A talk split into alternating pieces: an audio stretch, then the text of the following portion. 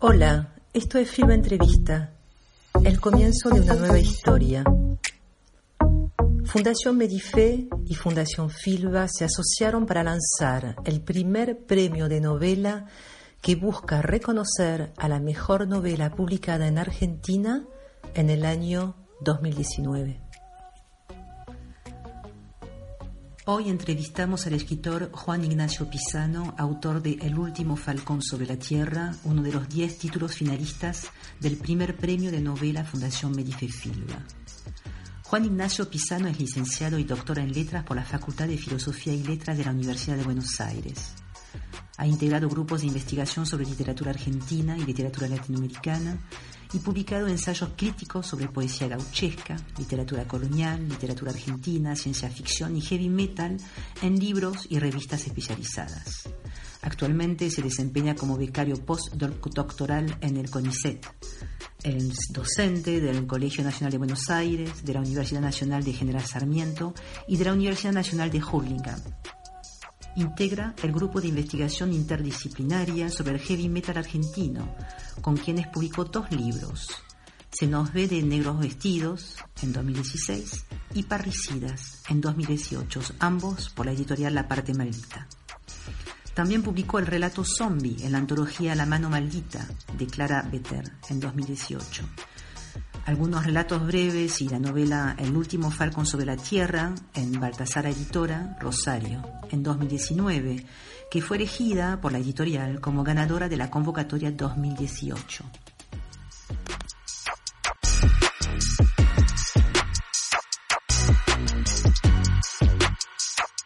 Hola Juan, ¿cómo estás? Hola, ¿cómo andas? Bien, por suerte, todo muy bien. Para, más allá de que estemos eh, eh, grabando, ¿querés que te llame Juan Ignacio y que la hagamos? Se me ocurre. No, Juan está bien. No, Juan está bien, sí, sí. De hecho, todo el mundo me dice Juan y a veces ponen mi nombre Juan Pisano. El Ignacio siempre en la facultad. Queda en la lona. Sí, el seminario que dicta Juan Pisano. El Ignacio se borra. Sí. Perdón, pero de repente pensé, por ahí es importante para vos, yo qué sé. Yo ah, también no, no, no, tengo, un doble nombre también y, también el Sofí quedó no sé dónde, en algún Claro, sí. Este, bueno, voy de vuelta. Hola Juan, ¿cómo estás? Hola, muy bien, por suerte. muy bien? Bueno, eh, gracias por recibirnos, por tele recibirnos y felicidades por estar en los finalistas eh, del premio Fundación Medife Filba. Eh, empecemos con la primera pregunta, que es, eh, ¿qué significa para vos estar seleccionado entre los 10 finalistas? Y para mí es una gran alegría. Eh, se me da en un momento también muy bueno, cae como en un momento justo. una gran alegría también porque no es la primera novela que escribo, tengo otra ahí en realidad tengo dos ensayos de más joven que quedaron ahí olvidados. Eh, otra que tengo terminada, esperando para publicar, que vengo dando vuelta hace mucho. Y bueno, y esta novela que se publicó con Baltasara, con ese premio, y ahora lograr esto es una alegría enorme, este, porque, bueno, de alguna manera tantos años este, dedicando a escribir, esto, es, un gran impulso, ¿no? Es, algo que, no solo que te visibiliza, sino que personalmente entusiasma. Claro, claro. Así que estoy muy contento, ¿Cuál es la importancia entonces de este tipo de premios para vos? Eso, ¿no? Quizás un incentivo más, digamos, ¿no? Un aliciente, ¿cómo lo dirías?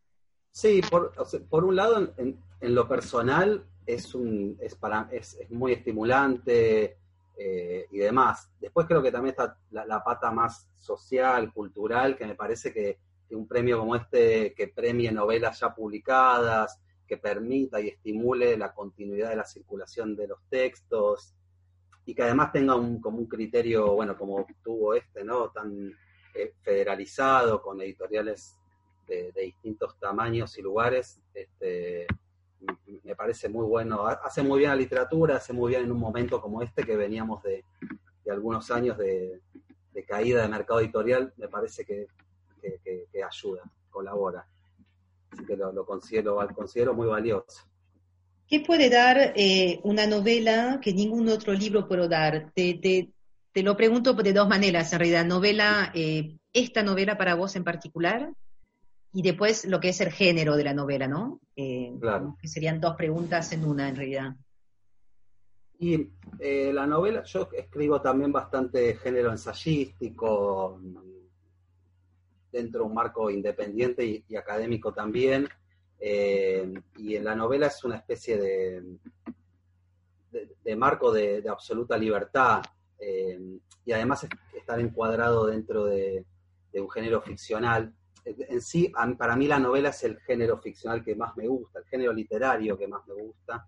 Eh, leo cuentos, todo, pero no, me siento cómodo este, escribiendo, produciendo. Tuve también intentos con la poesía, donde tampoco me he sentido tan cómodo.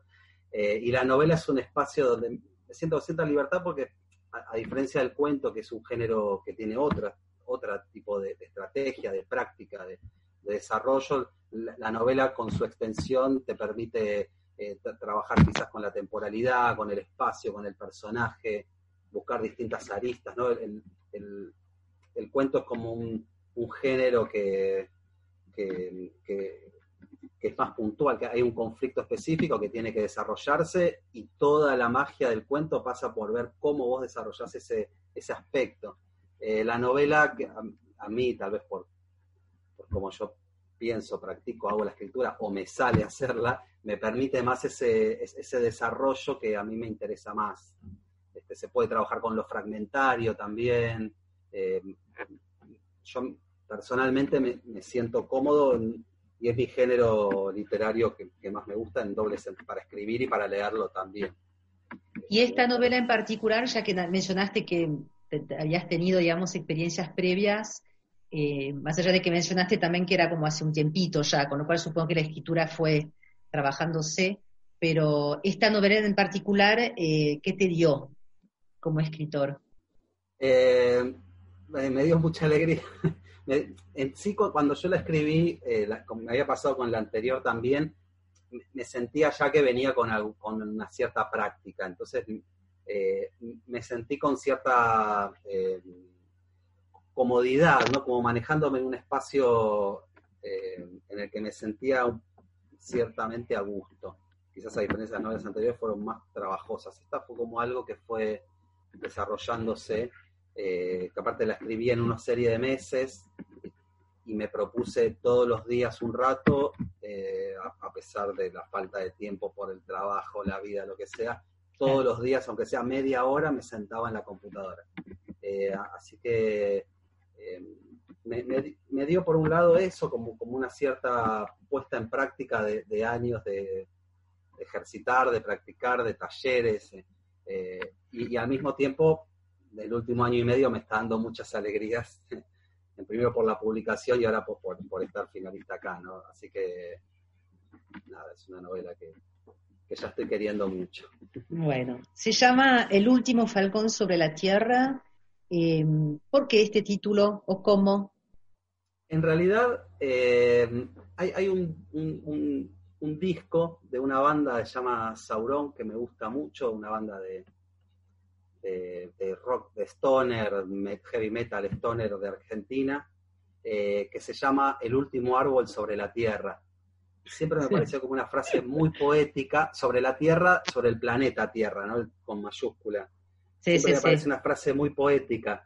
Y cuando terminé la novela, que todavía no, no tenía el título, tenía alguna opción, no tenía el título, eh, me salió el, último Falcon sobre la Tierra, obviamente cambiando, pero, pero, pero viene de ahí porque, bueno, más, además de la literatura, la, música es un gran estímulo para mí, este, al que le dedico también mucho tiempo. Eh, ¿Qué, último Falcon que es eh, sobre la Tierra? Es el último Falcon sobre la Tierra. El último Falcon. Bueno, aparte, no, no, no sé, no quiero hablar mucho del, sí, de la novela, pero, pero pasa No, porque sí, sí, porque mi, mi, mi, próxima pregunta era por eso lo digo así, porque es que, ¿cómo surge la trama de tu novela? Por eso menciono ese el último Falcon. Claro. Este, ¿Cómo surge? Contanos. en realidad, lo, lo que es el, el primer apartado, digamos, eh, eh, era algo que era una hoja, dos, dos páginas que tenía escritas hace tiempo y que en algún momento quería que sean algo, pero que iban a ser otra cosa. Era una novela eh, que consistía en la vida de un anciano en un geriátrico. Entonces hay, bueno, hay una, ese, primer momento que, está el anciano viciado en una cama y, la narradora que lo asiste, en realidad una relación entre que se daba entre el anciano en el geriátrico y, una enfermera del geriátrico. Eh, ese, iba a ser el punto inicial, eh, que, que es un tema, la ancianidad, todo es un tema que a mí me interesa mucho, eh, y ese era el punto en realidad. Iba a ser una novela realista que iba a transcurrir en un geriátrico de Capital Federal, y, nada, un día empezó a, a, derivar para otro lado y bueno, terminó siendo esta cuestión más distópico y futurista que es. Eh, pero eh, así surge el, detonante. Y después el resto de la trama empezó un poco como a aparecer solo, en el sentido de que, bueno, ya el señor este no estaba en un geriátrico, estaba en un mundo distópico. Quería que sea un corredor de turismo carretera. Yo de chico eh, fui muy fanático del turismo carretera eh, y estaba en una época cuando la estaba escribiendo en la que estaba mirando muchas carreras viejas de turismo carretera, las que yo iba a ver al autódromo con, mi familia. Em, y bueno, y empezó como a permear todo eso que estaba consumiendo, empezó a permear y, bueno, así empezó a, desarrollarse. Y después y agregué también el personaje de, esa niña. Y, bueno, y ahí como se me armó como esa tríada, como esa pequeña familia, esa pequeña comunidad. Y lo demás empezó a, desarrollarse solo, con el avance, empecé a pensar cómo podía ser un mundo distópico futuro, y bueno, y traté de, ser fiel a esa idea, digamos. Apelaste mucho, bueno, nos acabas de, de, mencionar las carreras, que claramente fuiste de niño como persona, más allá del autor en ti, este, eh, apelaste mucho a tu historia en general, hay más condimentos así que sacaste de tu propia historia ahí. Y hay varias cosas. Eh, la narradora, bueno, esa fue otra decisión, colocar una, narradora, eh, una voz femenina narrando. la narradora en, la vida previa al apocalipsis, por decirlo así, era profesora de literatura, ahí yo generé un marco de identificación, bueno, yo, pues yo soy docente también. Em, la, Emma, que es esta niña que tiene un, cierto retraso madurativo, es un personaje que está íntegramente basado en, una sobrina mía, Juana. Em, y después el abuelo eh, tiene mucho de, de, mi abuelo y de mi tío abuelo, que fueron dos personas muy importantes para mí. Eh, y tiene mucho de ellos. Hay un poco, hay mucho de, ellos y hay mucho también de, de, proyección de estos corredores de turismo carretera que a mí me gustaban de chico. Hay como una mezcla, porque bueno, él es corredor, fue corredor de turismo carretera. Entonces hay una mezcla de, todo eso. Eh, digamos, e, eso es lo que hay eh, de autobiográfico. Después, bueno, el, el, resto no. Y leyéndolo hoy como yo, que lo recibo hoy, digamos, em, es como medio premonitorio en muchos aspectos, ¿viste? Ahora lo lees hoy, en agosto de 2020, y de repente decís, ah, chao, o sea, se escribió la novela antes de que pasara más o menos la realidad, ¿viste? Que siempre está esa cosa de la ficción, la realidad, no sé, que siempre claramente, eh, no sé si nos gana la realidad, pero bueno, parecería que sí un poco. Eh, ¿Cómo lo sentís eso? Eh, últimamente lo estás pensando como que lo que escribiste, digamos, pues dijiste la palabra distópico dos veces ya, pero ya no sé qué quiere decir distópico, ¿viste? Como que uno tiene que revisar un poco el sentido de las palabras a veces. no sé si tenés una reflexión sobre eso, ¿viste? Sobre lo contemporáneo hoy, lo que nos atraviesa hoy, esa novela que salió, me imagino que se publica en 2019, pero bueno, la craneaste antes de 2019, ¿viste? Como es interesante eso la sí, la escribí entre 2017 y 2018. Em, sí, más que nada lo, que pienso es, eh, la otra novela que tengo ahí por publicar también es, una distopía distinta, acontece en tiempo presente la distopía, acá ya pasó todo, el apocalipsis, perdón, acá ya pasó todo. Ah, sí, lo que me hace pensar es, bueno, a partir de ahora, quienes estemos interesados en seguir escribiendo distopía, este, que por ahora es mi plan, eh, hay algo que ha pasado que es que lo real eh, se nos vino de lleno a, la cara, quiero decir, toda novela distópica, todo marco de ciencia ficción distópico, apocalíptico, ahora va a tener que medirse con una dosis de una dosis de, realidad en el sentido de que ha acontecido, estamos como atravesando este, un proceso que no sabemos a dónde, cómo va a desembocar, cómo va a terminar, pero que acarrea el miedo de la destrucción masiva y creo que todo esto es algo que, no, sé qué va a resultar, pero sin dudas son cuestiones con las que eh, de acá en adelante este tipo de literatura va a tener que medirse. Eh, en, muchos aspectos, ¿no? En primer el sentido de, el choque que intenta provocar la distopía, en el sentido de ese mundo que intenta construir, bueno, estuvimos ahí rozándolo, digamos, dentro de todo se, está manteniendo una armonía, pero, pero, estamos ahí.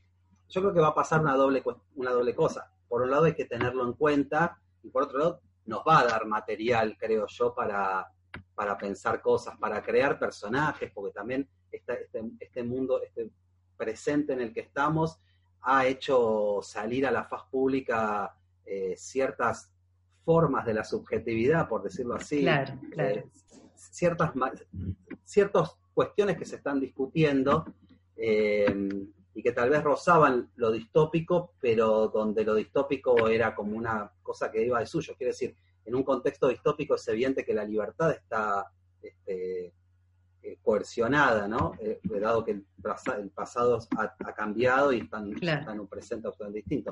Hoy el tema de la libertad que se está discutiendo tanto, sobre todo acá en Argentina, creo que va a dar tela y va a dar material y va a dar cosas para, sobre las que dar vuelta a futuro en la construcción de los personajes, por ejemplo.